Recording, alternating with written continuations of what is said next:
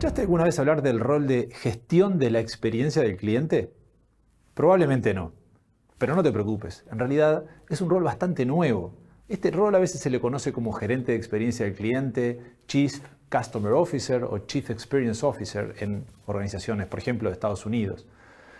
Y la verdad que como es un rol bastante nuevo, genera confusiones. A veces no se entiende bien qué es lo que hace este rol de gestión de la experiencia. A veces se piensa que es como una especie de superhéroe que va a ir a resolver todos los problemas con los clientes y cada vez que haya un cliente enojado va a ir a, salvar el día resolviendo ese problema de ese cliente. Es como una especie de equipo SWAT, a veces se lo ve. Y la verdad que ese no es lo que el rol debería ser, no es el objetivo del rol de gestión de la experiencia del cliente. El rol de gestión de la experiencia del cliente, a veces se conoce como gerente de experiencia del cliente,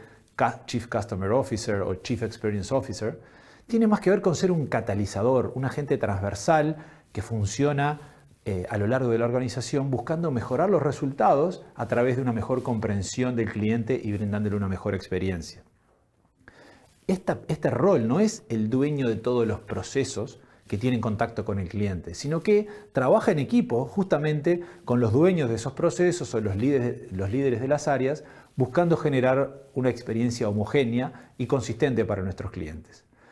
Este rol también tiene una componente importante muchas veces que es enseñar a los demás líderes de la organización, porque por ser una disciplina nueva, también la gestión de la experiencia del cliente de repente no tenemos el conocimiento en la organización, como puede ser con disciplinas más tradicionales como marketing o finanzas, donde todos los líderes de la organización suelen tener alguna noción. Por lo tanto, tiene también un rol educativo. Ahora, cabría preguntarse, ¿precisamos este rol en nuestra organización? Como suele pasar en estos casos, no hay una respuesta única y depende del tamaño y de la complejidad de la organización. Cuando tenemos una organización pequeña, que típicamente, por ejemplo, es un emprendedor con una o dos personas que que, trabajan en esa, en esa pequeña organización y la verdad que el rol, tener un rol de gestión de la experiencia no tiene mucho sentido, no tiene ningún sentido. Cuando las empresas empiezan a crecer y empiezan a tener un poco más de estructura y, ya una cantidad más este, importante de colaboradores, bueno, este rol puede empezar a aparecer, a veces llevado adelante por distintas personas, de repente algunos líderes importantes de la organización, siempre y cuando esté muy claro bien qué es lo que cada uno va a llevar adelante y que no se pierda la visión global, la visión holística de lo que es la experiencia del cliente para garantizar esta consistencia que hablábamos antes. Ahora, cuando las organizaciones siguen creciendo, adquieren ya otro tamaño, otra estructura, otra complejidad en sus negocios, en sus líneas de negocio, llega un momento que este rol empieza a precisarse si queremos realmente generar una muy buena experiencia para nuestros clientes.